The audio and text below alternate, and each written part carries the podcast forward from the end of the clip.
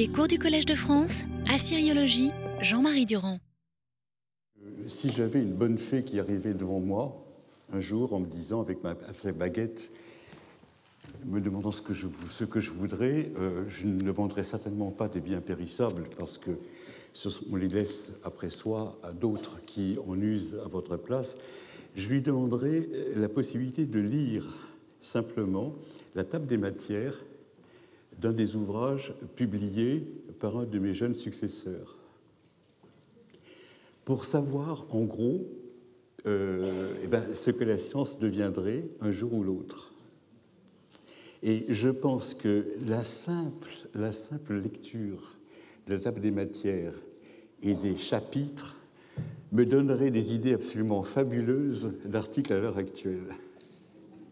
Savoir, par exemple, euh, je pense que d'ailleurs, si les, euh, euh, mes prédécesseurs voyaient quelques titres de mes articles à l'heure actuelle, ils se diraient Mais où est-ce qu'il est allé chercher tout ça? Hein bon. Et là, je pense qu'à l'heure actuelle, bon, il fait modeste comme ça. Enfin, si les petits cochons ne le mangent pas, ce qui est toujours possible, la table des matières d'un de ces livres dans 20 ans ou dans 30 ans, sera certainement quelque chose de très intéressant à lire et qui, à l'heure actuelle, me passionnerait. Malheureusement, nous sommes dans des civilisations dans lesquelles les faits apparaissent peu. Elles ont certainement des baguettes, mais elles apparaissent peu. Alors, euh, je vais vous présenter un petit peu euh, ce que euh, M. Lionel Marty va vous dire aujourd'hui. M. Lionel Marty est chercheur au CNRS, qui est une bonne maison, hein, euh, vous avez vu que notre euh, interrogation était partie à un moment donné du fait de savoir si euh, le pouvoir royal des gens qui s'étaient installés dans la ville de Marie, par exemple, avait des limites. Et on s'était dit, oh, certainement, avec toute cette divination et toutes ces prophéties qui y a à droite et à gauche, la présence des dieux, la présence des euh, temples à côté euh, des euh, palais, ce sont des choses qui limitent énormément la puissance. Et vous aviez vu que les devins, les rois, s'entendent parfaitement à les mettre au pas. Hein. Ils considèrent que ce sont des fonctionnaires comme les autres, ils sont tenus en bride et ce qu'ils disent est intéressant, mais ils, portent en, en eux-mêmes de quoi remédier au malheur qu'ils annoncent. Quand on a vu la prophétie, la prophétie, bon, ben, c'était quelque chose de beaucoup plus euh, dramatique, parce que euh, ce n'est pas un homme qui dit ce que les dieux pensent, c'est Dieu parle par la bouche euh, d'un homme. Vous savez qu'une prophétie, c'est à la première personne. Hein. C'est quelque chose où on ne, dit pas Dieu a dit que, mais Dieu dit je veux telle chose, je suis, etc. Vous allez voir que dans les textes là, je suis Ishtar d'Arbel qui apparaît, etc. Alors, euh, quand on a regardé euh, les prophéties, on s'est rendu compte en réalité qu'il y avait deux sortes de prophéties. Il y a les grandes prophéties. Ce sont des gens qui parlent après le prophète, qui parlent après le, devin, on a vu ça euh, en abondance. Ce sont des gens officiels. Le roi s'en sert, certainement, quoi qu'ils ne le disent pas, il s'en sert pour affirmer son pouvoir et pour s'attirer la sauvegarde des dieux, en réalité. Et ce sont des gens de tout premier plan. On leur donne des missions. Ils sont chargés de missions euh, religieuses, comme d'autres sont, euh, ont des missions commerciales ou bien ont des missions euh, politiques. Et ces gens, comment peut-on se les représenter? Ce sont des gens du temple leur culture, on ne la connaît pas. Euh, leurs archives, on ne les a pas. On est dans des archives royales. Moi, je me les représente assez volontiers comme des gens qui ont, comme on dit à l'heure actuelle, du fluide.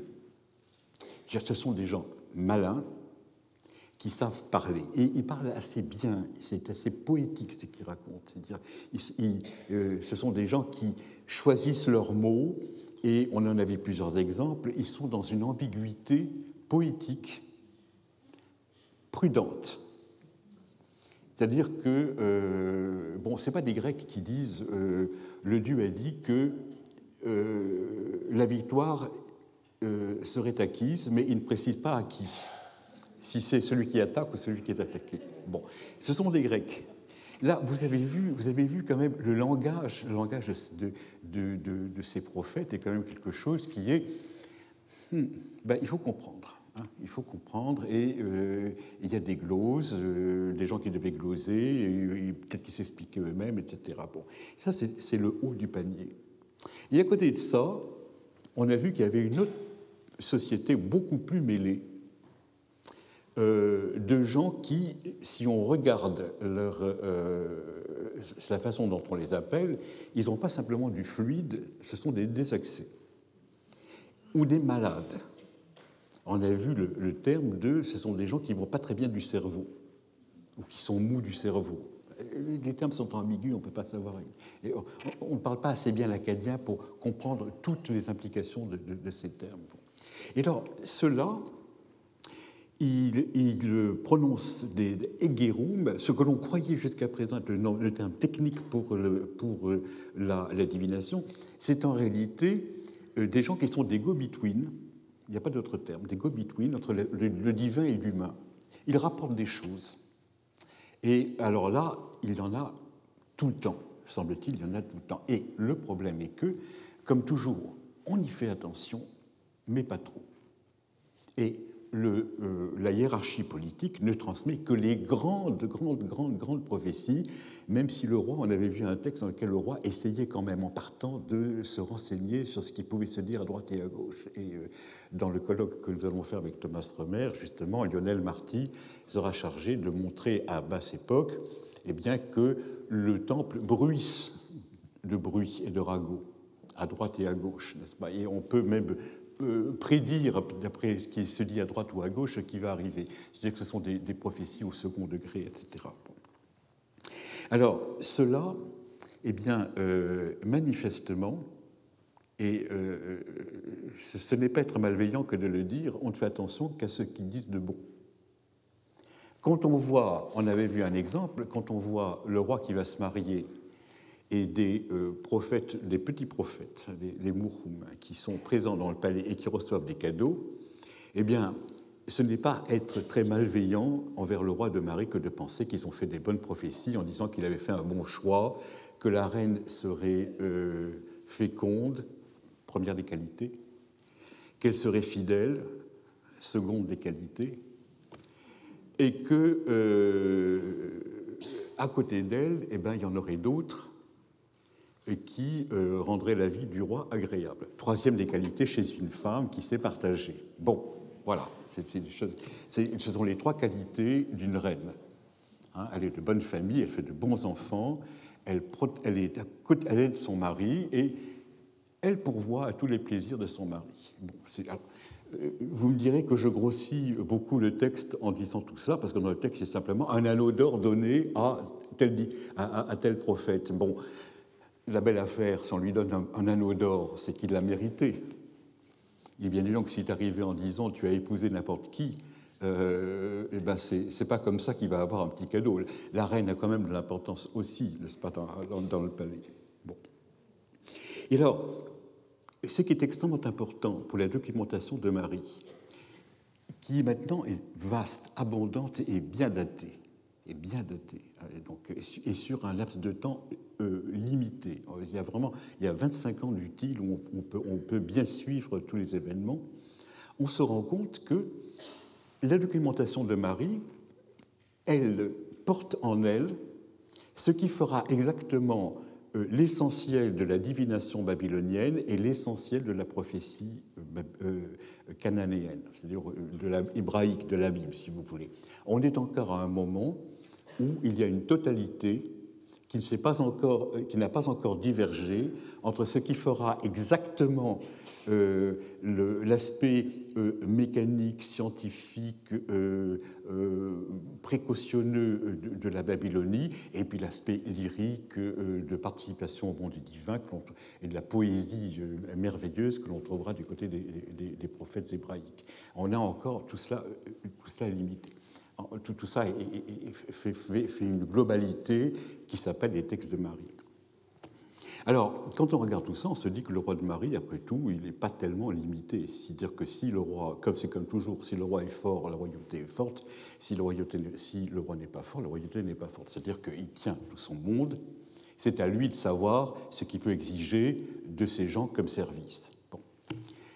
La catastrophe est arrivée lorsque les troupes de Babylone, dans des circonstances très peu connues encore à l'heure actuelle, sont entrées dans Marie et ont tout détruit. On ne sait pas exactement ce qui s'est passé.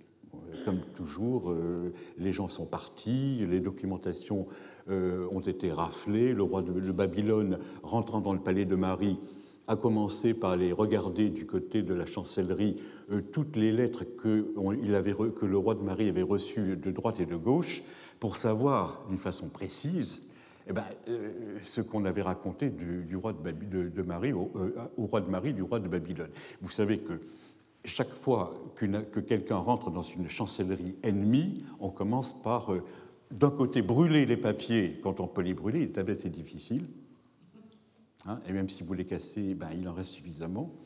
Euh, les tremper dans l'eau, ça ne suffit pas, parce que euh, ce n'est pas comme ça qu'on détruit les tablettes.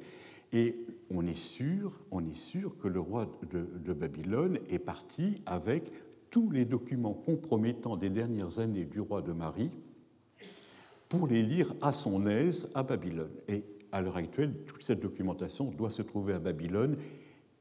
Mais vous savez que la Babylone d'Amourabi est envahie par la nappe phréatique et qu'on n'y a pas accès à l'heure actuelle. Donc le secret est bien gardé. Donc la fin de Marie n'est pas connue. Ce qui se passe en tout cas, c'est que quand Marie flambe, quand le feu est mis à Marie, on ne sait pas par qui, on imagine que c'est par Amourabi, eh bien cette documentation cesse. Et euh, après, on n'a plus que les choses divergentes à Babylone, sur le fin du deuxième millénaire, à l'époque cassite, premier millénaire, et à, l'époque, euh, dans la Bible hébraïque, à une très basse époque, puisque les textes, maintenant, vous savez que les spécialistes les, mettent en rédaction euh, très, très basse. Et en même temps que les prophéties disparaissent, on voit toute une série de euh, mentalités religieuses qui disparaissent aussi. On voit disparaître ben, euh, l'aspect euh, des rêves, par exemple. Je vous avais dit, les rêves, on comme les prophéties, il y a des rêves auxquels on croit et des rêves auxquels on ne croit pas. Il y a des rêves auxquels on ne croit pas parce qu'ils sont passés à un mauvais moment, et des rêves auxquels on ne croit pas parce que les devins sont là pour vous dire que ce n'est pas très grave, c'est qu'il ne faut pas trop en prendre parti. Prophéties et rêves disparaissent. Alors, on peut dire que les gens ne prophétisent plus, qu'ils sont devenus obscurs, euh, la divinité est devenue obscure à leurs yeux, mais les rêves, c'est un fait physiologique. Les gens continuent à rêver. Donc, il faut se dire que si les gens continuent à rêver, on n'y a plus fait attention. Et comme on a toute une série de textes qui prouvent que les prophéties ont continué à exister, on se dit qu'en même temps qu'on n'y a plus fait attention. Les seuls moments où on, on, continue à faire attention aux rêves et aux prophéties, c'est dans le domaine de la périphérique cunéiforme, tout particulièrement chez les Hittites. Les Hittites sont des grands rêveurs. La reine hittite rêve énormément, raconte ses rêves. On a des tablettes entières où elle raconte ses rêves, avec des, rêves d'une précision, mais alors absolument. Euh, euh, euh, c'est vraiment des, choses qui ont, été, qui ont dû être vécues, ce pas des choses qui ont été inventées. Et la Mésopotamie tourne le dos à tout ce qui est euh, si intéressant à, constater à Marie. Et tout d'un coup, au moment où l'État devient le plus important, où l'on se crée un empire universel, et où on a des rois qui méritent réellement le titre d'empereur, parce qu'ils ne reconnaissent pas d'autre pouvoir en face d'eux que celui qu'ils ont consenti à quelqu'un, on voit réapparaître tout d'un coup, au 8e siècle avant le Christ, cette littérature de rêve, cette littérature de prophétie, et euh, on se dit, mais qu'est-ce qui s'est passé? Est-ce que c'est quelque chose qui a continué à exister euh, dans l'obscurité, et puis tout d'un coup, et pourquoi on y a fait attention? Ou bien est-ce que ça a vraiment disparu dans euh, les motivations des, Mésopotamiens? Tout d'un coup cela réapparaît Alors, Euh, je crois que avant que euh, de comparer ce que j'essaierai de faire la semaine prochaine avec mes faibles moyens, la, comparer, la littérature assyrienne, néo-assyrienne, avec la littérature de Marie, pour voir un petit peu maintenant, voir si on n'a pas des clés pour arriver à comprendre un, petit peu, peu mieux tout ça. J'ai demandé à Lionel Marty, qui connaît cette période infiniment mieux que moi, de venir nous présenter eh bien, euh, la situation archivistique des textes. je crois qu'il ne faut plus considérer ces textes uniquement comme des œuvres littéraires pour aller y piquer une phrase en disant Ah, c'est comme ça que ça se trouve dans la Bible, quels sont les antécédents littéraires de telle autre chose, etc il faut essayer de voir à quoi servaient ces textes et ce que cela représentait dans la masse des textes euh, néo-assyriens. Voilà, Lionel, je te laisse la parole et essaye de nous expliquer euh, ce qu'il faut en penser. Je vais essayer. Euh, je voudrais tout d'abord remercier Jean-Marie Durand de l'honneur qu'il me fait en me permettant de venir une fois encore euh, vous présenter ce modeste exposé. Ce n'est pas un honneur, c'est une corvée épouvantable. Et c'est moi qui te remercie de venir nous, nous, dire un petit peu ce que tu en penses. C'est d'autant plus un plaisir pour moi que voilà. Euh, il y a quelques années, j'ai commencé la syriologie ici même, sous la direction de M. Durand. Et donc, euh, c'est toujours agréable de pouvoir un petit peu passer de l'autre côté du pupitre. Les cours de Jean-Marie Durand vous ont montré l'apport exceptionnel des archives de Marie. Je n'y reviendrai donc pas, qui révèle dans toute sa complexité un monde qui, jusqu'à elle, n'avait pas été soupçonné, celui des Bédouins et de leur monarchie bédouine amorite. Le monde proche-oriental d'époque amorite n'apparaît donc plus centré sur Babylone, dans un entourage de zones périphériques, mais plutôt comme un grand ensemble aux traditions diverses qui, réagissant l'une sur l'autre et évoluant, en ont donné petit à petit naissance à une coïnée amorite. Ça, vous le savez déjà.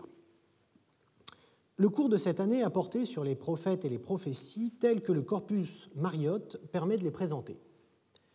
Aujourd'hui, à la demande de Jean-Marie Durand, je vais vous présenter le deuxième corpus de prophéties du Proche-Orient ancien, issu des fouilles de la Grande Ninive, capitale de l'Empire assyrien. Je vous rappelle brièvement que au premier millénaire, les capitales assyriennes ont un petit peu varié.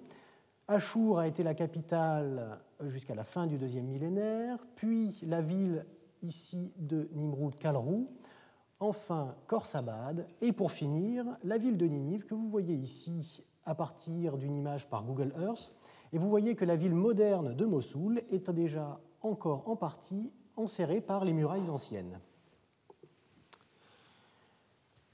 Comme vous le savez, l'Empire assyrien a connu une longue vie, pleine d'évolutions géographiques et idéologiques.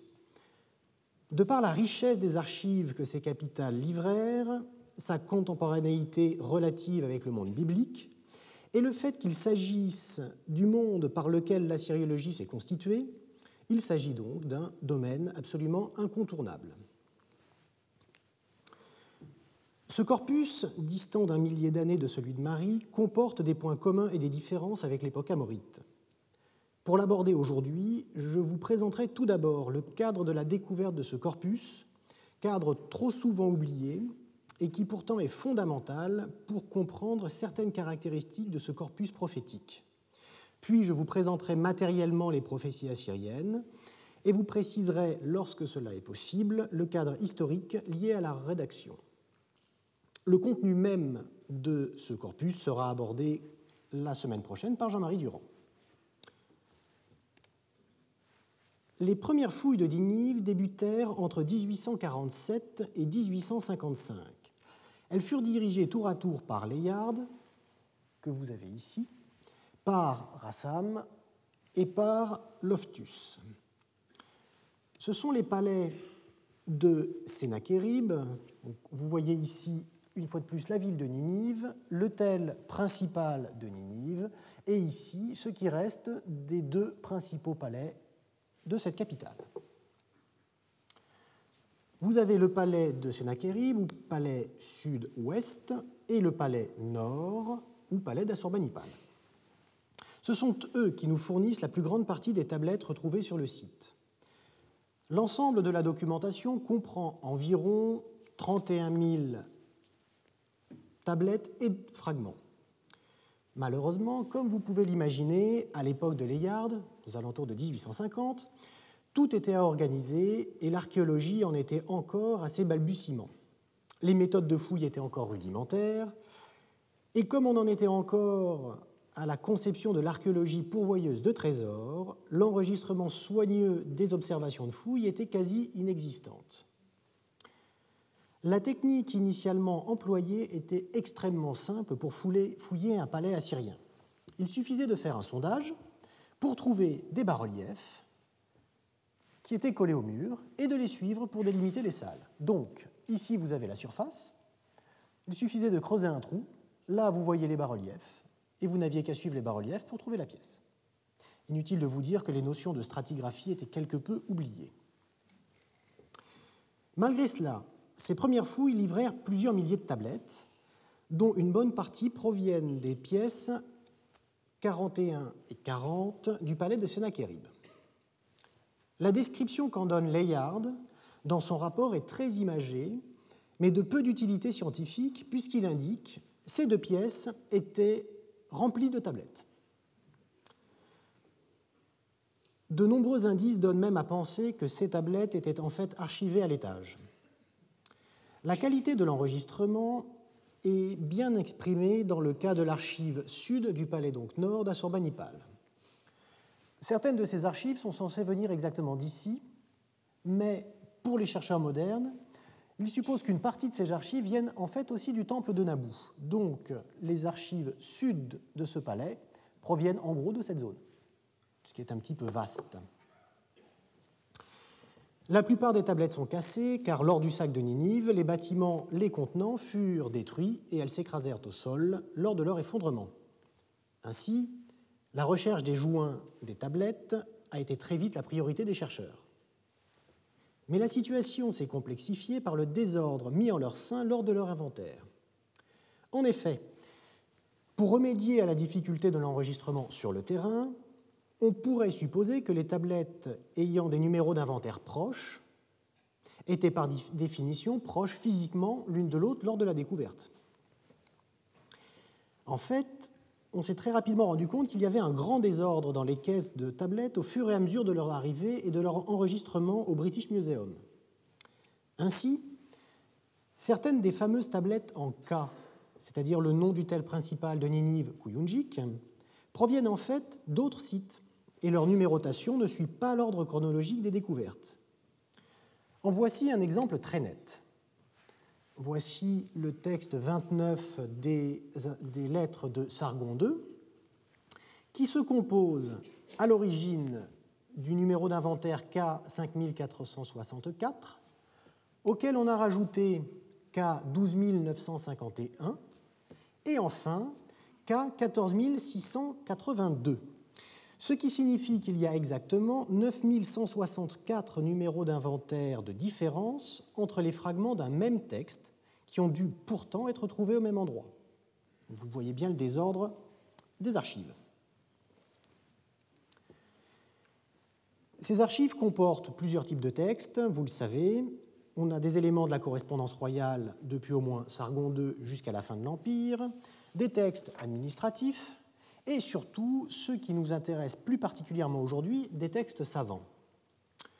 Sur ces 31 000 textes, on compte environ 5 000 textes littéraires issus des bibliothèques, 6 000 textes d'archives, 3 000 lettres du roi ou des copies de lettres, 500 rapports astrologiques, 350 demandes odieux, c'est-à-dire des textes hépatoscopiques, et environ 500 textes administratifs. Il ne faut pas oublier, avant toute statistique, que même pour ce qui était écrit en cunéiforme, il existait à l'époque des supports périssables, des tablettes en bois recouvertes de cire qui étaient communément utilisées. En voici donc un exemple. Le premier bas-relief ici date de l'époque de Tiglath-Phalazar III, et vous voyez ici l'exemple fameux du bilinguisme assyrien, deux scribes un premier scribe faisant l'inventaire d'un butin avec une tablette cunéiforme et un calame, et un deuxième scribe écrivant avec un stylet sur un parchemin en araméen. Eh bien, remarquez, voilà, vous avez ici une tablette cunéiforme, sous Tiglath-Phalazar, Ici, ce bas-relief datant d'Assurbanipal, vous remarquerez que la tablette a une forme extrêmement bizarre, car en fait, il s'agit de ce genre d'objet. Donc, une tablette en bois avec ici, celle-ci est exceptionnelle, elle a été retrouvée avec un bout de cire et du cunéiforme écrit dessus. Ces supports servaient aussi bien pour des documents administratifs, comme des comptes de butin, des textes savants aussi, comme le montre un inventaire de bibliothèque et aussi un autre exemple où vous avez écrit ici l'usage que l'on a fait de l'objet. Il s'agit donc d'un objet qui vient du palais de Sargon II, roi de la totalité, roi du pays d'Achour. Et il, donc Sargon II, a fait écrire sur un léou, c'est-à-dire l'objet que vous avez ici, en ivoire, la série Enuma Nouenlil, et l'a déposé dans son palais de Dourcharoukine. Quel était l'intérêt de ce genre d'objet? Extrêmement simple. Sur un léou de ce type, vous pouviez écrire 7500 lignes de texte, ce qui représentait à peu près 75 grosses tablettes cunéiformes. C'était donc beaucoup plus pratique.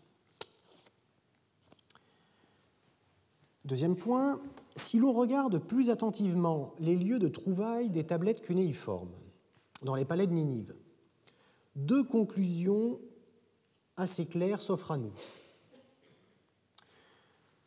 Voici ce que l'on dit habituellement des lots d'archives retrouvés dans le palais de Sénachérib. Nous en avons trois, donc les pièces 40 et 41, quelques-unes ici au niveau de l'escalier, et une autre petite série dans cette pièce-là. Vous me direz très simplement, nous avons donc ici que trois zones d'archivage. Il est donc extrêmement simple de pouvoir sérier les archives. Si on regarde d'un tout petit peu plus près, voici d'où viennent les tablettes que l'on a trouvées.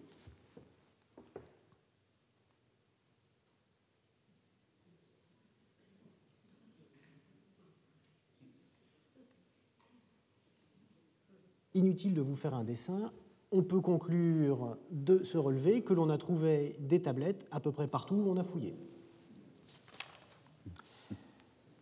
Ça, c'est déjà un premier point. D'autre part, il doit y avoir encore des lots de tablettes qui nous attendent, notamment lorsque l'on imagine les surfaces non fouillées des palais.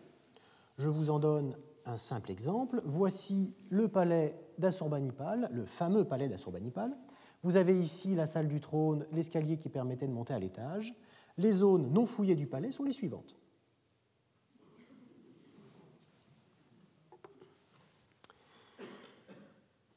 Tous ces textes savants qui constituaient la soi-disant bibliothèque d'Assurbanipal, euh, il faut tout de suite se pencher sur le terme de bibliothèque d'Assurbanipal.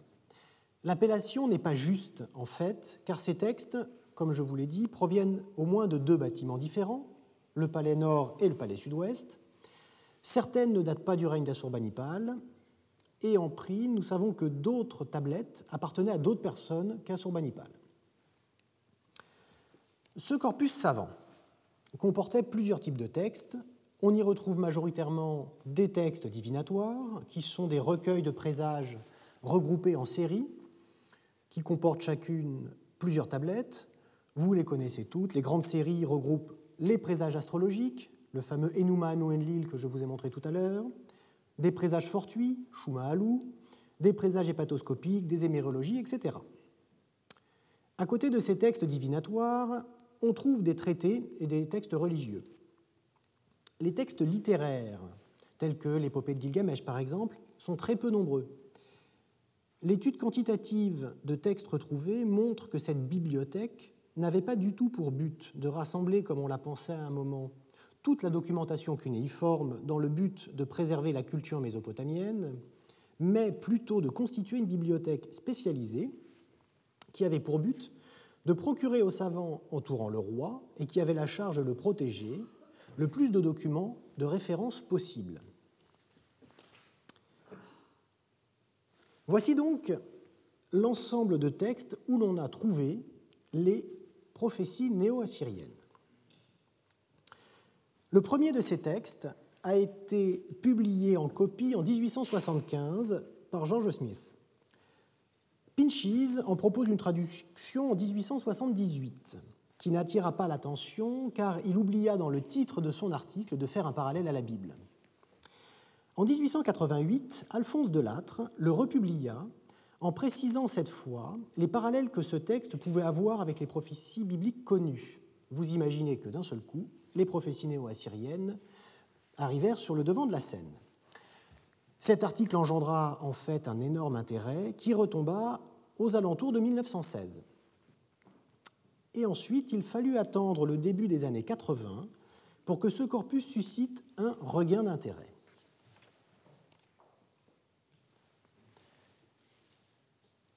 Les textes comportant des prophéties sont au nombre de trois.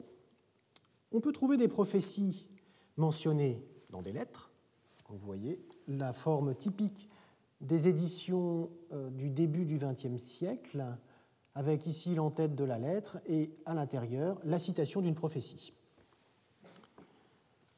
Les prophéties peuvent être envoyées sous forme de rapport, c'est ce que vous avez ici, où on se contente juste de citer la prophétie. Ou enfin, nous avons des recueils de prophéties, comme ce texte-là, qui regroupe plusieurs prophéties différentes. Ces recueils posent des problèmes d'interprétation, car il s'agit clairement de textes regroupés pour être archivés. Néanmoins, il est clair qu'ils ne constituent pas une série de références, telles que l'on pourrait le supposer, de la même façon que des présages divinatoires, etc. Ces trois types de documents regroupent en fait les deux grands groupes de tablettes cunéiformes de l'époque. Une partie est rédigée sur des tablettes verticales, comme celle-ci, qui porte l'appellation technique à l'époque néo-assyrienne de toupou, simplement tablette, qui contiennent plusieurs oracles, et d'autres sont rédigées sur des tablettes à l'italienne, qui ne comportent qu'un seul oracle à la fois. Ces grandes tablettes-ci sont extrêmement bien connues dans la documentation assyrienne comme des textes spécifiquement rédigés pour être archivés, tels que les inventaires de trésors, les listes d'impositions, les textes savants, etc.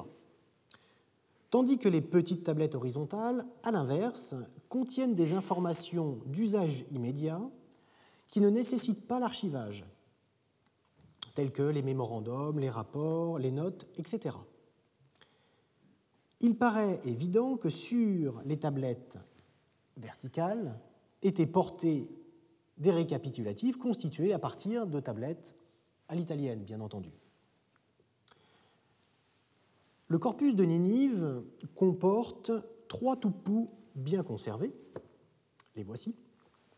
Alors je vous ai mis à chaque fois une seule face de la tablette, et en dessous, ici, le schéma qu'elle devait, la forme qu'elle devait avoir à l'origine et ce qu'il reste de conserver, bien entendu. On en a une quatrième, ce petit trognon-là, qui devait donc ressembler à ça à l'origine. Une qui ne comporte qu'une seule prophétie, mais qui est clairement une tablette verticale, et enfin, nous avons six documents tout que voici. Toutes les grandes tablettes ont, semble-t-il, été rédigées par le même scribe. Les deux premières sont des compilations de prophéties de différents prophètes. La troisième, que voici plus en détail, pose certains problèmes d'interprétation. Elle comporte en fait deux parties séparées très clairement par un double trait. La première partie, ici, correspond à un traité qui a été signé entre le dieu Achour et le roi d'Assyrie et Saradon. La seconde partie regroupe plusieurs prophéties d'un même prophète, dont malheureusement le nom est mal conservé, traitant apparemment de cet accord entre le Dieu et le roi. La raison du regroupement sur une grande et même tablette de ces deux types de textes parfaitement différent vient certainement du fait que les prophéties ont trait avec l'accord, bien entendu. La structure de ces toupous est assez simple. Chaque prophétie est séparée des autres par un trait sur la tablette. Chacune commence généralement par une adresse, puis vient le contenu de la prophétie, suit un trait délimitant, voilà ici, le nom du prophète et parfois quelques détails le concernant. En voici quelques exemples. Vous avez ici une prophétie qui est dite venant de la bouche de Iloussa Amour, de la ville intérieure, c'est-à-dire de la ville d'Achour. Parfois, lorsque le prophète vient d'un endroit peu connu, des précisions supplémentaires sont données. En voici un exemple caractéristique. De la bouche de Remouti à Lati, de la ville de Dara Arouya, une ville dans les montagnes vous pouvez parfaitement imaginer que pour nous, la ville de Dara Arouya est parfaitement inconnue par ailleurs, malheureusement. Les prophètes ne sont jamais qualifiés comme tels, mais parfois leur statut est indiqué, comme ici, de la bouche de Issar Beli Daini, une fille consacrée par le roi.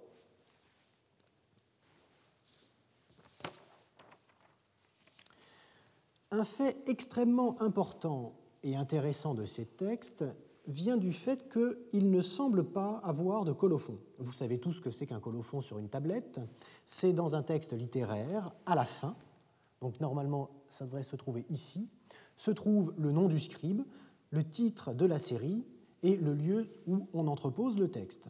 Eh bien ici, vous voyez clairement, même si c'est cassé, qu'il n'y a absolument rien d'écrit. Et c'est extrêmement étonnant dans le cadre des textes ou des exemplaires de textes pour les bibliothèques. Qu'est-ce que ces textes nous apprennent des prophètes maintenant? Eh bien, nous savons que leurs lieux d'origine sont extrêmement variables. La majorité vient donc de la ville d'Arbel, extrêmement connue pour sa divinité Ishtar, Ishtar d'Arbel, mais nous en avons aussi quelques exemples venant donc de Hachour ou de Kalrou mais bien entendu, la majorité vient d'Arbel. Les rapports comportent des prophéties du même genre, souvent plus longues et d'une structure plus complexe. Et dans ces mêmes rapports, les prophètes peuvent ou non être nommés.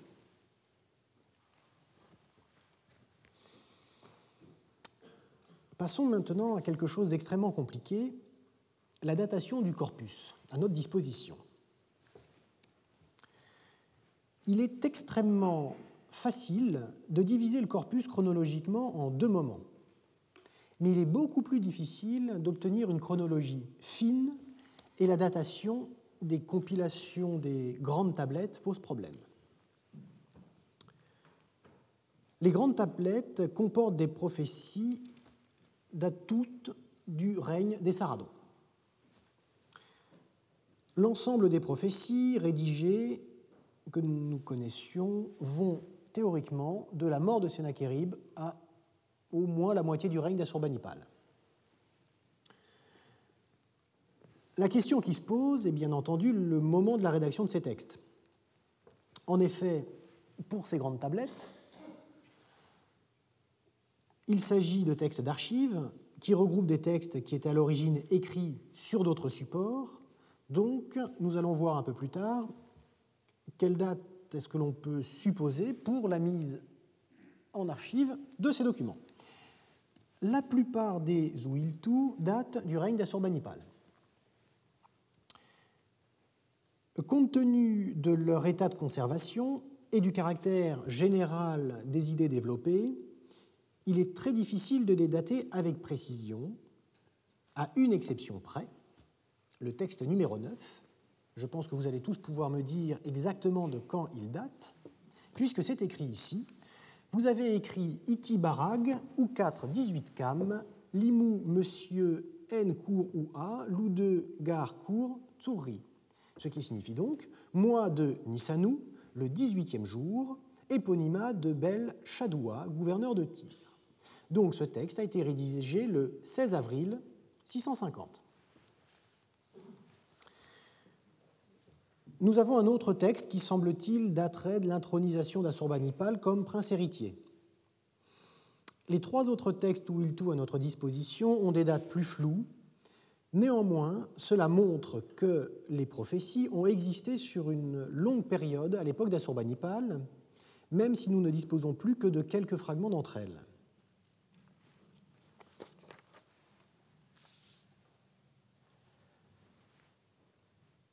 Seules deux des grandes séries de tablettes ont une datation précise.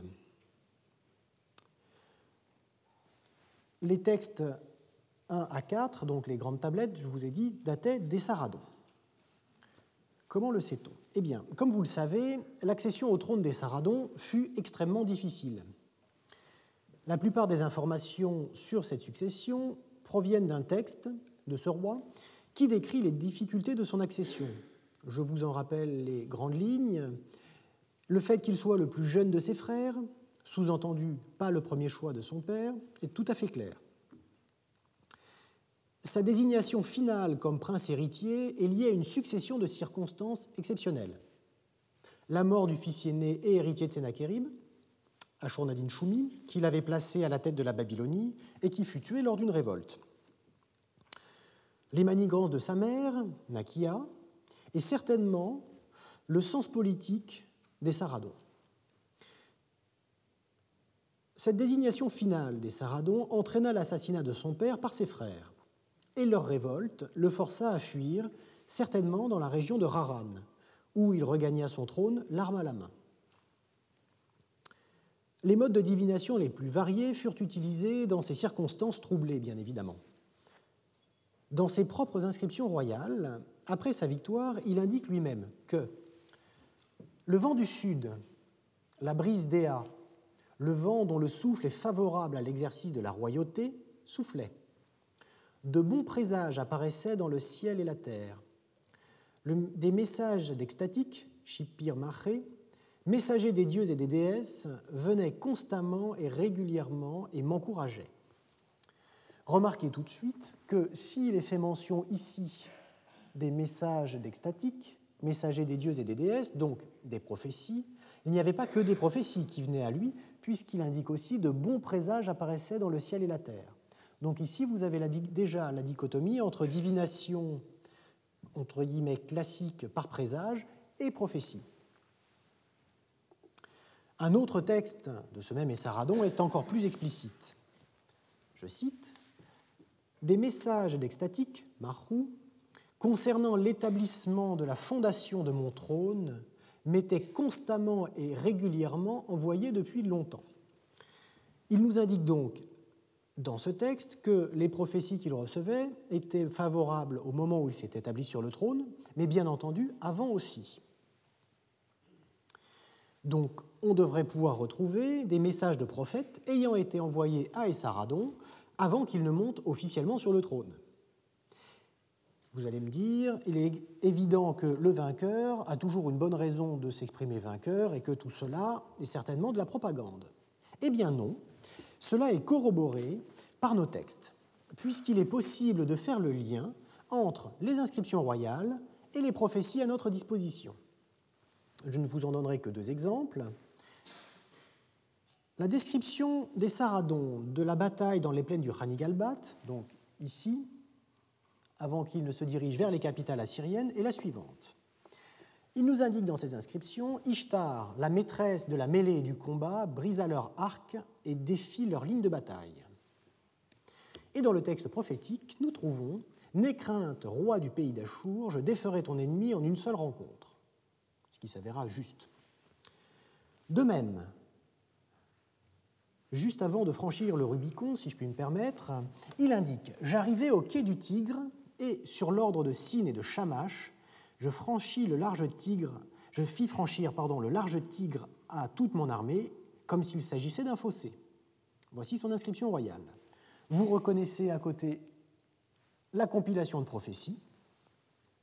N'aie crainte, mon roi, je t'ai donné une destinée, je ne te laisserai pas te couvrir de honte, je te ferai traverser sain et sauf la rivière. Il est donc facile de comprendre pourquoi de très nombreuses prophéties ont eu lieu à cette période d'incertitude. Nous verrons après la question de leur conservation. Passons maintenant au rapport d'Assurbanipal. Je vous ai dit que le texte 7 semblait dater de l'époque où il est prince héritier, mais juste avant sa désignation officielle. Cela reste malgré tout très flou. En revanche, le texte 9, que voici, nous donne quelques indications supplémentaires.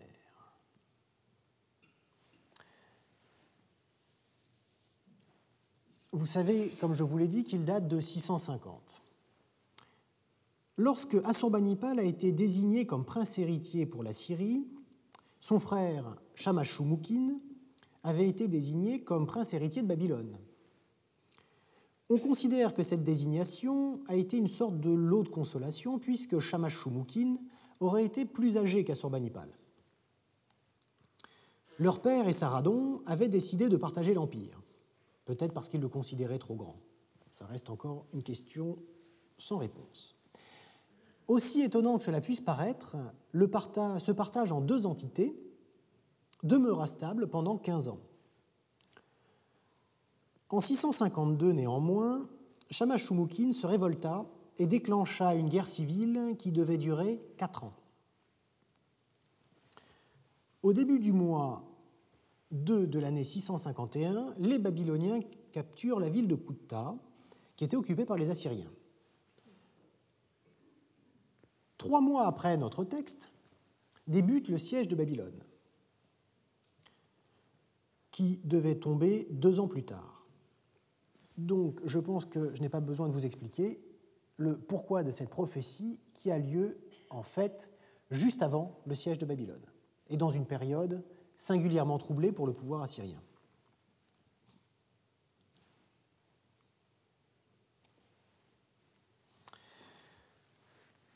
Il est possible de lier toutes les prophéties à notre disposition à des événements connus par ailleurs, souvent bien évidemment des événements politiques majeurs.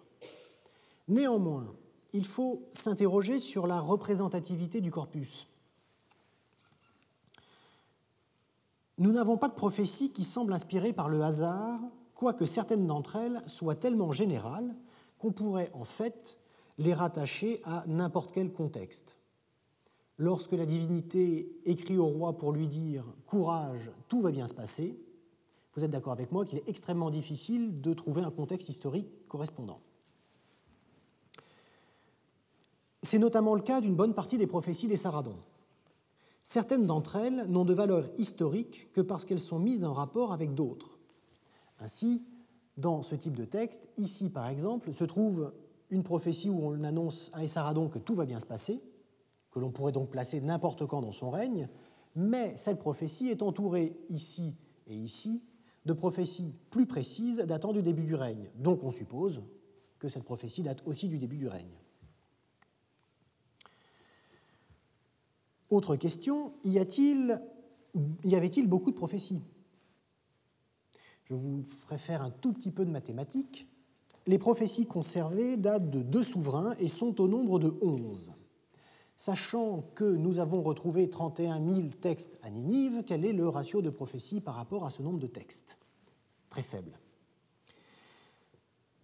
Mais elles étaient rédigées sur des ouiltou, très souvent, donc ce type de document-là elle n'était pas forcément archivée. Certains fragments tentent à montrer que le corpus est loin d'être complet. Le fait que nous ayons retrouvé, par exemple, ce texte et qu'il s'agisse d'une prophétie laisse supposer qu'en 1850, un grand nombre de fragments de ce type ont fini dans le tas de déblais sans avoir été identifiés. Vous êtes d'accord? Par ailleurs, nous savons que celle d'Assurbanipal couvre au moins une période d'une trentaine d'années. Pour Essaradon, nous ne disposons, semble-t-il, que de prophéties datant du début de son règne.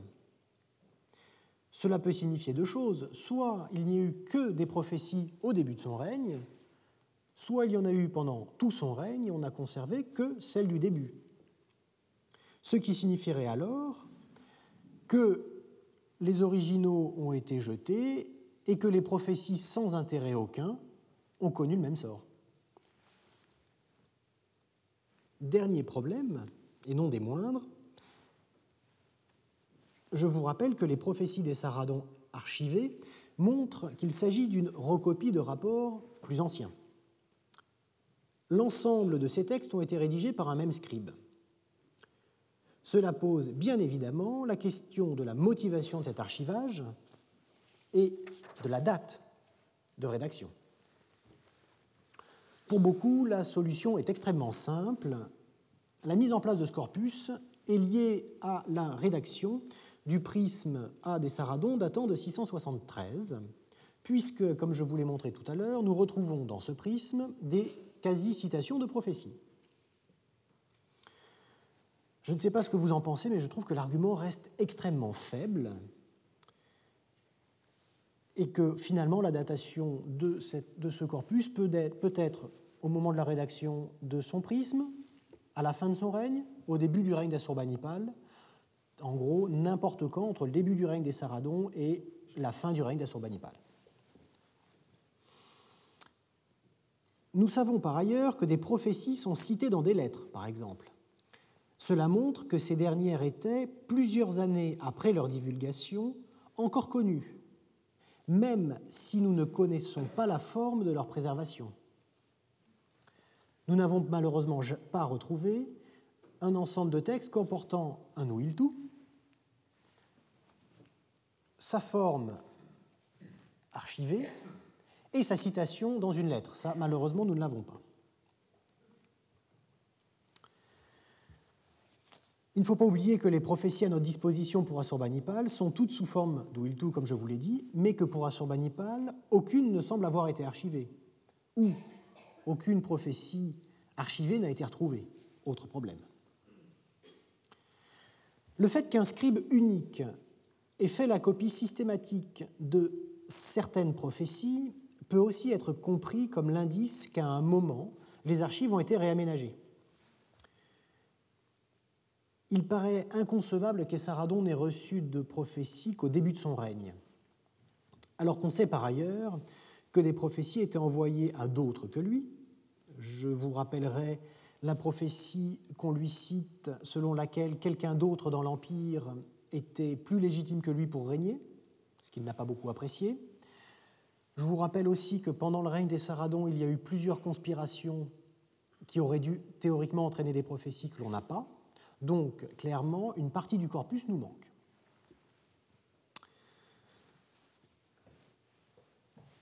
Au terme de cette euh, rapide présentation, que retenir de l'existence de ce corpus?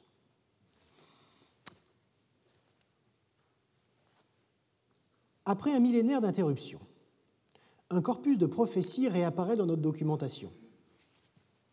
Naturellement, il s'agit d'une véritable chance, car on a là l'illustration de la pratique prophétique à une échelle différente de celle de Marie.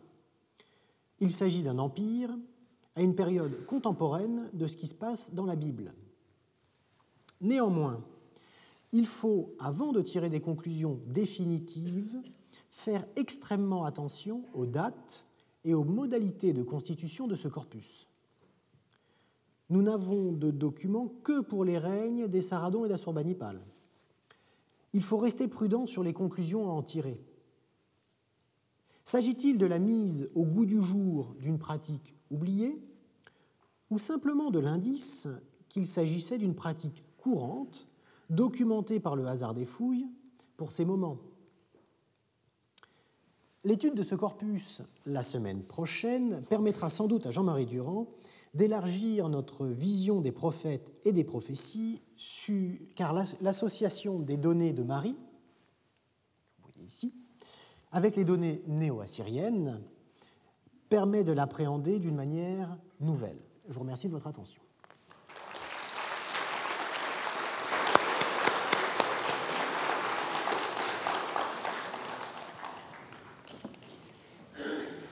Je vous signale qu'il n'y a aucun rapport entre les déesses au vase jaillissant euh, dont on était captif quand on faisait la, la, collection des ARM et qui est une brave dame qui verse de l'eau dans la cour du palais, avec cette virago épouvantable qui est Ishtar d'Arbel et qui elle, est une divinité guerrière et de petite vertu, n'est-ce pas? L'autre était, était pourvoyeuse, au contraire, simplement de, de bien-être. On ne le voit plus, mais il y a quelques petits poissons qui coulent le long de sa robe et qui montre que c'est elle qui apporte le, bien-être au pays. Si vous, euh, vous avez la chance d'aller au musée d'Alep, vous verrez l'original, qui n'est pas très beau, mais euh, c'est une des rares statues que, le palais de Marie ait redonné. Les autres, euh, ou les, euh, ou les autres Chaganaku, ne sont pas des, des, modèles d'esthétique. Bon, je te remercie beaucoup pour cet exposé qui a l'avantage de euh, relativiser la documentation. Vous voyez euh, ce que l'on peut sortir euh, d'une façon un petit peu dramatique de ton exposé, c'est qu'il s'en serait fallu de très peu qu'on n'ait rien. Bon, et nous avons 31 000 textes à côté. Alors, dans les autres, naturellement, on va s'arrêter là parce que je ne te donne pas raison pour, tout ce que tu, pour tout ce que tu dis. Mais il est évident que pour d'autres époques où l'on a beaucoup moins de textes, ne pas avoir des textes aussi faiblement représentés, euh, naturellement, c'est tout à fait possible. Je me permets quand même de te faire remarquer que si on n'avait pas ces textes-là, le simple fait que dans le euh, euh, discours analytique des Saradons, ils disent le vent de Ea, c'est-à-dire c'est un vent frais euh, et qui euh, apporte une impression de, bien-être. c'est une limite Ea qui, est très connue dans, les textes de poésie.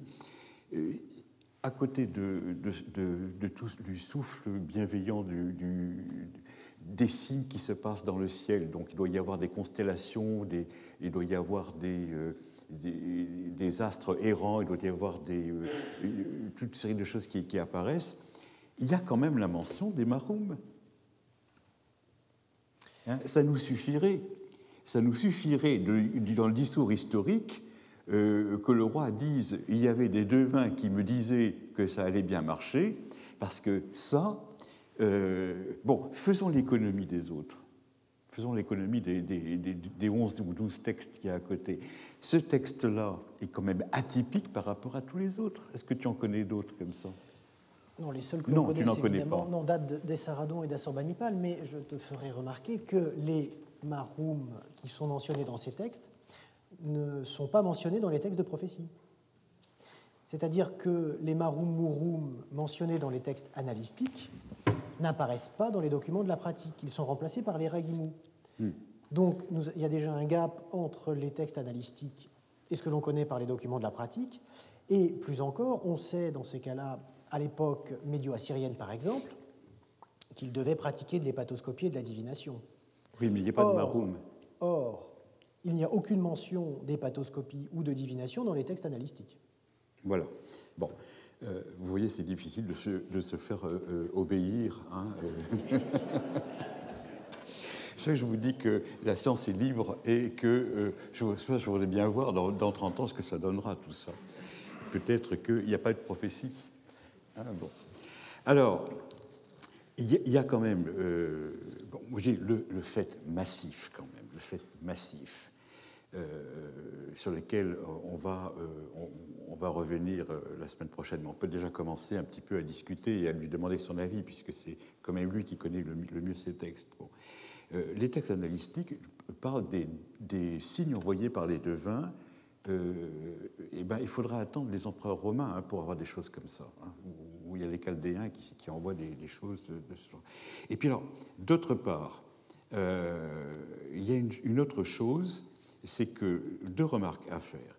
La première, c'est que moi je veux bien qu'il y ait des citations de euh, prophéties qui se retrouvent dans le texte analytique, mais ce n'est pas tellement évident. Parce que quand il dit j'ai fait sauter au Tibre comme si c'était un fossé euh, par mon armée, je vais sauter mon armée euh, par-dessus le Tibre comme si c'était un, un, fossé, c'est une phrase, ce qu'on appelle une phrase stock qui arrive partout, tout le temps, tout le temps, tout le temps. Le roi est, un, est un espèce de champion, le roi d'Assyrie est un espèce de champion euh, euh, sportif. Et euh, les gens qui sont autour de lui, c'est pareil. Alors, quand il, passe par les endroits les plus escarpés, quand il ne peut plus être sur son, sur son char, il se met sur les épaules, n'est-ce pas Et tout le monde alentour est obligé d'être un champion sportif comme le roi. En réalité, le roi passe par des endroits euh, euh, peu fréquentés pour tomber dans le dos de l'ennemi, et ça, c'est une chose qui est. Mais il y a un récit, un récit jubilatoire, dans lequel le roi euh, fonctionne un petit peu comme Popeye, c'est-à-dire il prend un lion par la queue et paf, il, envoie contre le mur. C'est quand même, ça manque un petit peu de dignité, mais c'est comme ça. Alors, cette phrase stock, cette phrase stock dans laquelle il dit euh, J'ai fait passer le, tigre, c'est-à-dire un, fleuve, quand même large, comme si c'était un petit fossé. Hein, et il ajoute en général, alors qu'il était dans sa crue, parce que naturellement, il faut toujours ajouter quelque chose à quelque chose d'autre. Je ne plaisante pas, hein, ce sont des, c'est la rhétorique royale par, par définition. Que l'on te dise, euh, je te ferai franchir le fleuve que ça fasse allusion à ça, j'y crois pas trop. Et je me demande si le fleuve, c'est pas une réalité, le fleuve infernal, et si c'est pas quelque chose de plus dramatique, et s'il ne faut pas dire que c'est le fleuve, euh, ben on ne sait pas trop. Il y a l'ambiguïté autour, autour du terme. des choses de ce genre, je ne suis, je ne suis pas sûr que ce soit vrai. Et je, je trouve extrêmement étonnant extrêmement étonnant qu'à l'époque néo-assyrienne, eh bien, il y ait si peu de, rencontres entre ces hominas de légitimation et le discours officiel du roi. Alors qu'à Marie, bah, c'est dans une lettre envoyée au roi, et ça, on sait que le roi l'a lu, et on sait, on ne sait pas plus de choses concrètes, mais quand même, on, sait comment ça se passe. Alors, il y a dans ton exposé deux choses absolument remarquables et qui sont très, euh, très importante à, souligner. Euh, je te dirais, quand tu me dis, par exemple, quand on dit roi courage, euh, courage et on dit que tu dis qu'il n'y a pas de, citation historique. Alors c'est l'inverse. Là, je pense qu'il y a une situation historique précise parce que ça a été sorti d'un contexte dans lequel c'était très clair. Parce que pour le roi de Marie, c'est pareil, quand on lui dit Oh mon roi, euh, euh, aie confiance, on va, venir à ton aide. Bon, si vous prenez cette phrase telle qu'elle, ça ne signifie rien, mais quand vous voyez qui écrit et à quel moment ça se passe, eh ben, on sait que c'est l'attaque des Elamites, l'attaque des Shnouna, etc. Donc, euh, dans, le cadre des prophéties, en fait, on a deux types de prophéties. Il y a les prophéties où on nous dit on dit au roi courage sans rien dire, et à côté de ça, on, dit, on a d'autres prophéties sur la même tablette où on dit courage ô mon roi, les Élamites vont reculer et tu vas pouvoir conquérir le pays de tel endroit. Donc voilà. là, il y a vraiment d'un côté un flou total et de l'autre côté une situation historique exprimée et très précise. Alors, les, dans ce que tu as, de ce que tu as montré, il y a des choses qui sont très importantes, c'est qu'il y a les tablettes de récapitulatifs qui sont faites toutes par le même scribe. Pourquoi? Parce qu'il y a la même main? Oui, c'est la même main. Alors là, il faut faire attention. Là, il faut faire attention parce que euh, moi, j'ai été formé à, à, la philologie classique, donc je fais très attention aux mains, aux mains des scribes par, définition, hein, parce qu'ils n'écrivent pas tous de la même façon. Il y a des tablettes cunéiformes qui se trouvent au Louvre que j'avais édité dans le temps où, n'ayant pas encore les tablettes de Marie, je m'occupais avec des tablettes qui se trouvaient au Louvre. Et à un moment donné, le scribe écrit au moment, euh, euh, où il y a au moment où il y a tous les témoins qui se suivent, j'ai fait écrire son nom par un témoin. Je lui ai donné mon stylet pour qu'il écrive lui-même son nom. C'est-à-dire qu'au lieu d'écrire euh, Zigupus, on a donné à Zigupus le, le, stylet en disant écris ton nom. Eh bien, je vous mets au défi quand vous regardez la tablette, de voir une différence d'écriture entre le texte écrit par le scribe officiel et ce que l'individu a écrit à côté. Et moi, je pense, c'est mon expérience d'épigraphiste, je pense que ce que l'on voit, ce ne sont pas des mains de scribe, ce sont c'est les moyens avec lesquels les, les mains écrivent. C'est-à-dire que si vous écrivez vous-même avec un stylo traditionnel ou avec une pointe bic, eh bien, vous verrez que votre écriture change.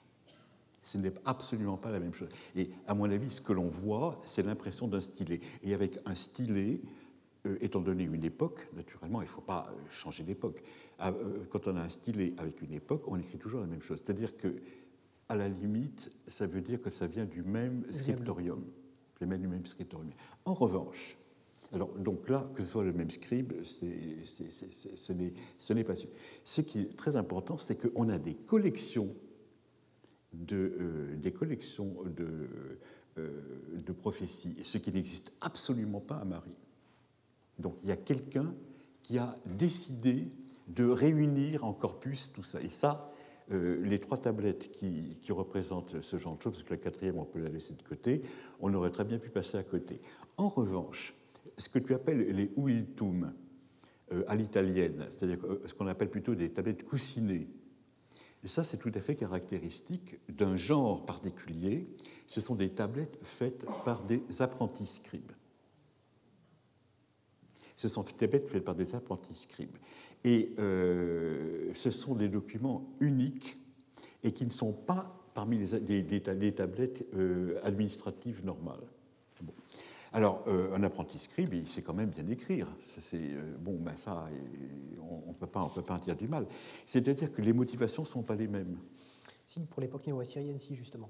On, le sait. Elles ne sont pas du même, de la même époque Ce pas, pas, des apprentis qui écrivent des oblitus, ce sont des savants normaux aussi mais euh, le, format de la tablette. des textes scolaires. Oui, mais le, format de la tablette correspond à un usage particulier. C'est qu'on peut avoir des, savants qui écrivent au roi, mm. qui citant des présages en lui faisant un simple rapport, et là pour le coup on sait que ce ne sont pas des scribes, puisqu'on a leur, des apprentis scribes, puisqu'on a leur nom, ce sont des, très grands savants de l'époque. Ils écrivent ces tablettes coussinet parce que ce sont juste des rapports. Donc là vraiment il y a une, dichotomie entre les, documents d'archives, qui sont les grandes tablettes, mm et les tablettes coussinées qui sont juste des, ce que l'on pourrait appeler les post-it de l'époque en fait. Alors, si l'on regarde par rapport à Marie, ça c'est une chose qui est extrêmement importante parce que nous n'avons pas les collections. Ça n'a jamais été refait en collection et ça pose un problème que quelqu'un ait, fait une collection de ces textes-là. Euh, à Marie, ce que l'on a toujours, ce sont des citations dans des lettres. On transmet au roi quelqu'un est venu me voir et m'a dit ça. Mais il y a une Ouiltoum à Marie.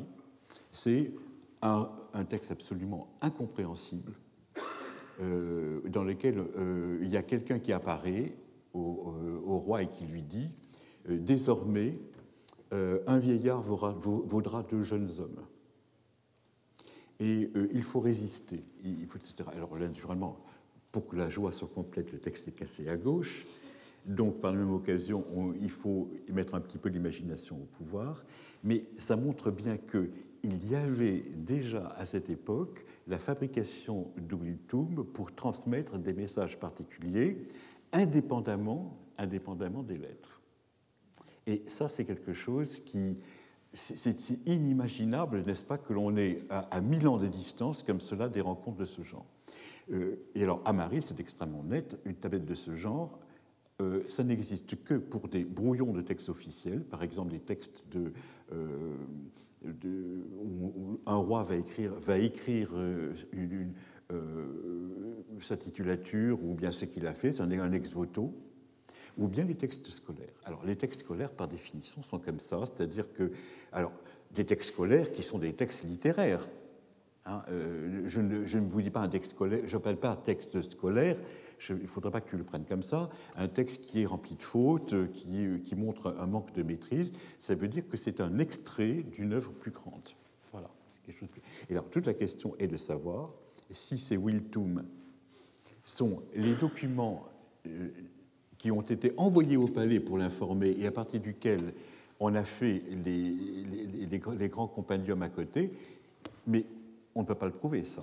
Non, puisqu'on n'a on pas, de, pas de. Ou bien si les Ouiltoum, ce sont des extraits, des tablettes d'extraits d'ensemble beaucoup, plus grands. Alors, euh, la grande question euh, que l'on peut, peut, poser, c'est pourquoi il y a deux questions importantes euh, qu'il faut poser maintenant. Et tout ça, ce sont des choses dont les biblistes ne parlent absolument pas. Hein. Ils se précipitent sur euh, et considèrent que son message est, mis au même point que celui de Yahvé dans, dans la Bible. Il y a deux choses fondamentales. Pourquoi est-ce que les prophéties s'adressent à Essaradon et à Sorbanipal, qui sont quand même les deux rois les plus prestigieux, alors qu'après, il y a une tripotée de petits rois qui, perdent toute leur bataille, c'est eux qui devraient avoir des encouragements. Oui, mais hein après, il y a le problème, une fois de plus, c'est un problème de corpus. On il, est, aberrant de trouver à Ninive, par exemple, le, plus grand nombre de lettres à notre disposition à Ninive sont les lettres de Sargon II, qui n'y a jamais vécu. Voilà. Donc, ça veut dire que l'on a eu la chance de tomber sur un lot d'archives qui avait été placé là, mais ça veut donc dire, puisqu'on a, on a quelques lettres des, derniers rois d'Assyrie, alors qu'on devrait avoir pour le coup le plus gros corpus datant de cette époque-là, soit qu'on n'a pas retrouvé, soit que le corpus a été déplacé euh, par les envahisseurs et il doit être à Babylone à l'heure actuelle ou ailleurs. Et dans ce cas-là, les prophéties sont parties peut-être aussi, mais c'est certainement qu'on ne les a pas retrouvées. Ça n'intéressait pas beaucoup les Babyloniens, puisqu'ils avaient gagné, ils savaient que c'était des fausses prophéties. Ce qui est extrêmement intéressant, c'est que ces Wiltum, ces tablettes qui sont comme ça, que j'appelle tablettes coussinées, euh, que Lionel appelle des tablettes euh, à l'italienne, format à l'italienne. Bon. Il y en a une qui concerne euh, Sincharishkun, c'est-à-dire un des derniers rois, et certainement un des plus malheureux, hein, parce qu'il était certainement légitime et, il a perdu la guerre et il a dû, finir très très mal. Eh bien, cette Wiltum, de quoi parle-t-elle? Elle parle, elle est sur une, écriture un petit peu archaïsante, hein, et c'est soi-disant une lettre envoyée par Sin Sharishkun à Nabobolassar, roi de Babylone, en lui disant Si tu me laisses la vie sauve et si tu me laisses redevenir roi de euh, Achour, je te promets de te considérer comme mon suzerain et je te promets euh, d'être ton euh, vassal fidèle. Et naturellement, quand on lit un texte de ce genre, le texte est conservé au musée de, New York à l'heure actuelle. Et il est bien évident que dès qu'on a vu ce texte-là, tout le monde a dit Haha, c'est un faux scribal, parce que la tablette est vraie. Bon, c'est un faux scribal qui a été fait par un babylonien de la fin de l'époque néo-babylonienne pour faire croire euh, que les grands rois euh, assyriens avaient perdu tout, même la vergogne de ce qu'ils étaient. Bon. Ça n'impressionnait personne et on pense que c'est un faux fait dans l'Antiquité. Dans l'Antiquité, bien sûr. Bon. Il est très caractéristique que les néo-babyloniens aient choisi ce format de tablette tout à fait particulier pour quelque chose qui est une contre-prophétie, puisque Sin Sharishkun promet d'être un vassal fidèle à Nabopolassar, euh, lequel, de toute façon, euh, n'avait peut-être jamais même connu euh, Sincharishkun. Hein, bon, c'est une chose comme ça. Bon, ça, c'est donc c'est un, un premier point. Le deuxième point, c'est as-tu des renseignements précis sur l'endroit même où étaient conservées ces prophéties dans, les palais je crois que tous les spécialistes de néo-assyrien aimeraient bien savoir d'où ces textes viennent. Ils viennent de quelque part à Ninive, mais on n'en sait malheureusement pas plus. Et la, la question notamment qui se pose, puisqu'il n'y a, semble-t-il, pas de colophon, c'est que ça ne doit pas venir théoriquement des bibliothèques, donc ça doit venir d'ailleurs. Mais on n'a pas de renseignements précis et on aimerait bien le savoir. On a une prophétie qui ressemble parfaitement à une prophétie mariotte où le dieu Ninurta écrit, semble-t-il, au roi d'Assyrie pour lui dire des choses extrêmement désagréables. On ne sait pas quoi exactement parce que le texte est cassé. Mais ça, c'est un exemplaire de bibliothèque, puisqu'on a le, colophon, etc. On sait d'où ça vient, mais les, prophéties que l'on a ici pour Essaradon et Assurbanipal, malheureusement, on ne sait pas. Alors, est-ce qu'elles étaient rangées avec euh, la correspondance que les savants entretenaient avec les, avec les rois? C'est possible. Parce que c'est tout à fait différent si l'on imagine que ces textes étaient conservés dans le palais royal, c'est-à-dire que le roi avait à faire quelque chose avec, ou si c'était conservé dans un temple, auquel cas c'était des archives de temple. Or, si je me souviens bien, tout à l'heure, tu as montré par un rond, n'est-ce pas, qu'il y avait des textes qui étaient mélangés de Ninive et de, du temple de Naboo? Le, palais à Ninive, le palais du roi et le palais de Naboo. Or, ça, c'est extrêmement simple. C'est ce qui la blague qui est arrivée à Marie. Hein, c'est que euh, les tablettes, sont, on les récupère dans des choses qu'on appelle des zambiles. Les zambiles, c'est un terme qui vient, qui est compréhensible immédiatement par un babylonien, le zabaloum qui signifie porter. Le zambil, c'est une espèce de, euh, de, panier que l'on met au milieu de euh, toute une série de zones de fouilles et où les gens viennent mettre leurs trouvailles. Bon. Et c'est comme ça que ça met, un, ça met, un, désordre absolument fou dans les archives, c'est-à-dire que c'est un, un, collecteur de trouvailles. Et euh, après, euh, si l'archéologue n'est pas, pas, soigneux, eh bien, le fait de noter un zambil, ça veut dire que les tablettes viennent de, de quelqu'un qui a apporté euh, de différents horizons. Euh, là, parce que vous ne pouvez même pas dire que autour du Zimbil, les tablettes ont été trouvées parce que quelqu'un, vous êtes toujours un zigoto, qui, fouillant dans le sud du Tel, va dire bonjour à son copain dans le nord et lui apporte une tablette qu'il met dans le Zimbil du nord. Bon. Et alors, ça, euh, c'est une chose absolument abominable parce qu'à Marie, vous faites des joints entre toutes les salles.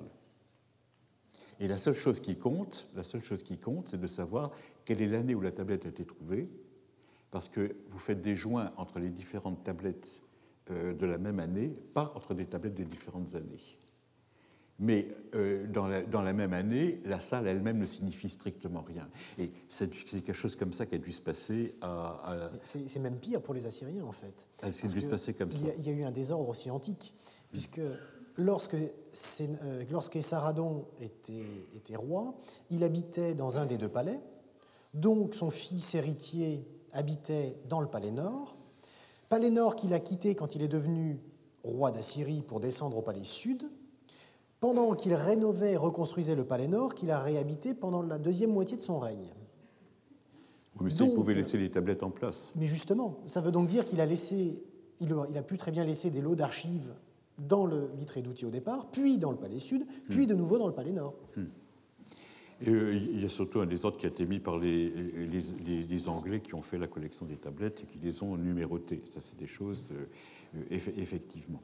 Mais euh, il ne faut quand même pas oublier, et ça, c'est une chose absolument fondamentale qui va manquer dans l'exposé, on ne sait pas, on ne sait pas d'où viennent exactement ces tablettes. Elles peuvent venir d'un temple. Elles peuvent venir du temple de Naboo. Auquel cas, vous pouvez toujours avoir quelqu'un qui décide de faire euh, la collection euh, des, oracles venant d'une divinité, et ça veut dire à ce moment-là qu'il peut y avoir d'autres collections de ce genre dans d'autres temples. On en aura la preuve lorsqu'on fera quelque chose de ce genre. Mais, si, mais si les textes viennent du palais, c'est qu'à un moment donné, le roi a décidé que l'on ferait un ensemble euh, sur une même tablette de tous ces textes dont il ne veut pas qu'on perde le souvenir, et ça, ça a une valeur politique considérable. Et vous voyez quel est l'enjeu, c'est-à-dire que si vous tant que, tant que l'on n'a pas les moyens, par d'autres fouilles à Ninive, de répondre à des questions de ce genre, eh bien, on perd le sens profond euh, de, cette collection, de, cette collection. On ne sait pas si c'est quelque chose de religieux, d'une curiosité de savants, parce que le temple de Naboo, c'est la grande bibliothèque, hein, bon, euh, ou bien si c'est quelque chose de politique. Et on peut considérer que naturellement, ben, euh, le roi a décidé que on faisait collection de tout cela. Alors, lorsque tu as parlé des, différents moyens, des, différents supports pour l'écriture, tu as montré des choses, euh, euh, des supports euh, en, ivoire sur lesquels il y avait de la cire. Ça, ce sont des choses qui sont certainement très importantes parce que non seulement on peut mettre beaucoup plus d'écriture là-dessus, bon, ça, je te laisse la responsabilité de ton chiffre, mais surtout, c'est quelque chose qui est très bien connu parce que sur de la cire, vous effacez vous effacez, c'est-à-dire que vous retournez le, calame et avec le bourron du calame, vous effacez et vous réécrivez. Et c'est comme ça que toutes les œuvres euh, euh, à Athènes ont été écrites, c'est-à-dire elles ont été écrites sur des tablettes en argile, avant d'être mises au net sur des exemplaires de bibliothèque avec les rouleaux qui ont brûlé à Alexandrie. Ah Et il est certain que Beaucoup de documents comme ça ont été transmis au roi, écrits sur des léums, c'était des tablettes en bois, avec, en bois ou en, ivoire, avec euh, une, une engobe de cire par-dessus. Et c'est ça qu'il faudrait savoir euh, si on, les a. Ce qui est le plus dramatique, c'est que l'on sait parfois combien est-ce qu'on a perdu de documents, parce que les Assyriens étaient quand même de bons administrateurs bons administratifs aussi, et quand ils collectaient des tablettes, ils faisaient un peu comme nous à notre époque, des inventaires de bibliothèques. Et nous savons par les inventaires de bibliothèques que les grandes séries étaient connues par un certain nombre de tablettes, et aussi qu'ils étaient portés sur ce genre de support. Donc on sait que dans la bibliothèque de Ninive se trouvaient, je ne sais plus exactement quel est le chiffre, mais plusieurs centaines de, de qui ont donc tous disparu. Voilà. Et le pire, c'est qu'on sait ce, ce, ce qu'il y avait décrit dessus en plus tout ce qui nous manque. Et la troisième, euh, la troisième chose qu'il faudrait rajouter, alors il y a les deux sortes de tablettes de la collection dont on ne sait pas d'où elles viennent. Il y a les petites tablettes individuelles qui sont des tablettes soit extraits, soit de transmission, mais Marie documente déjà cela, et avec un Marie ça se comprend très bien. Le, euh, le, bon, il y a les différents supports, et il y a un grand inconnu un grand inconnu dont tu n'as pas fait état, mais dont il faudrait qu'on fasse état nous-mêmes, c'est quid de toute la documentation en araméen Parce qu'il vous a montré des scribes. Alors vous avez des scribes qui écrivent sur de l'argile, des, scribes qui écrivent sur parchemin, des scribes qui écrivent sur les woum, d'accord Mais ces scribes comptaient-ils uniquement, comptaient-ils uniquement euh, euh, des vaches, des moutons ou des prisonniers euh, sur différents supports ou écrivait-il autre chose? On sait qu'il y a des œuvres littéraires comme celle de Haïkar qui sont écrites, dessus, et on a un texte absolument remarquable où le roi reçoit un jour une lettre du gouverneur d'Our en lui disant euh, Ça serait plus simple pour moi si je t'écrivais, ô mon roi, sur un parchemin en araméen. Et le roi d'Assyrie lui répond Quand on écrit au roi d'Assyrie, on écrit en cunéiforme sur de l'argile. C'est-à-dire, on écrit, on écrit, euh, translater ça, on écrit au pape sur, en latin sur un parchemin particulier avec des sceaux et des choses comme ça. On n'écrit pas n'importe quoi. Euh, vous ne prenez pas un torchon pour écrire à un ministre. Bon. Et on n'écrit pas en araméen au roi d'Assyrie, même si le roi d'Assyrie était un araméen lui-même, qui ne parlait qu'araméen. Ça, c'est bien évident. Parce que de toute façon, ce n'est pas le roi qui lit, c'est le ministre. Et le ministre à côté, euh, bon, on fait très attention. Moi, je me souviens quand je faisais mon service militaire, quand une note montait sur le ministre, le coin était en doré, et quand c'était le secrétaire, le coin était en argenté. Hein, bon. Eh bien, des choses comme ça, ça existe déjà dans l'Antiquité. Au roi d'Assyrie, on écrit uniquement en, euh, en euh, cunéiforme sur une tablette. Ça veut donc dire qu'on faisait autre chose. Et il n'est pas évident que toutes les euh, prophéties aient été envoyées au roi. On a pu envoyer ça à d'autres personnes, et c'était peut-être plus simple d'envoyer un, rouleau. Alors, toutes les dames qui se trouvent dans la montagne, oui. qui portent des noms bizarres, euh, moi, je voudrais savoir, je voudrais un petit peu leur parler pour savoir combien elles savent d'Assyrien. À mon avis, elles étaient beaucoup plus euh, araméisées euh, que cela. Et en quoi, c'est toujours la question fondamentale qu'on a déjà vue par rapport à Marie, quelle est la langue originale du prophète? En quoi parle-t-il? On sait comment c'est transmis et c'est transmis d'une façon chic avec des jeux de mots. Mais vous savez, l'araméen est tellement proche de l'acadien euh, que le jeu de mots de l'acadien, vous l'avez en araméen. Donc on peut garder les ambiguïtés. Et puis, un texte qui n'est pas très bien compris est encore plus ambigu quand on translate. Bon. Alors, je voulais euh, que cet exposé ait lieu pour vous montrer la complexité de la documentation au point de vue archivistique, au point de vue sorte de texte, au point de vue source, que vous voyez surtout euh, par quelqu'un qui est un spécialiste, qu'on aurait très bien pu s'en passer. On aurait su que ça existait. On aurait su par les Mouroum que ça existait, mais on aurait pu ne pas les avoir. Et euh, on aurait, donc on aurait pu attendre euh, que les, prophètes hébraïques euh, arrive pour se dire entre Marie qui est de l'Ouest et les prophètes hébraïques, il y a un, immense gap, et du côté de l'Est, il n'y en a jamais eu. Et on a maintenant ces textes-là, comme ça. Donc vous voyez à quel point il faut vraiment trouver beaucoup, beaucoup, beaucoup, beaucoup de textes pour pouvoir faire son métier, de, son métier d'historien. À Marie, on a tellement de textes qu'on a même des lettres de femmes. Donc on sait enfin comment une femme s'exprime et comment elle parle. Et on sait qu'une femme écrit par elle-même, parce que ses propres secrets, euh, elle ne veut pas passer par, par, le scribe officiel. Pour ça, il faut arriver à de très grands chiffres de, de textes. Si vous avez une époque dans laquelle vous avez un seul genre de texte, ou bien un corpus tout à fait limité, eh bien, vous n'arrivez pas à faire votre travail d'historien. C'est-à-dire que c'est ça la morale un petit peu de l'exposé, c'est qu'il faut vraiment avoir de la chance, il faut vraiment avoir de la chance pour pouvoir arriver à accéder à un certain niveau euh, de discours historique et que, euh, bon, ben, euh, on a deux époques en Mésopotamie où on peut très bien le faire, c'est celle de Marie et celle de Ninive. Quand on est dans un colloque où on, dit ça à des spécialistes d'autres époques, je peux vous dire qu'on ne se fait pas, des, on ne fait pas beaucoup d'amis. Mais y a-t-il que les amis dans la vie Merci beaucoup. Retrouvez tous les contenus du Collège de France sur www.colège-2-france.fr.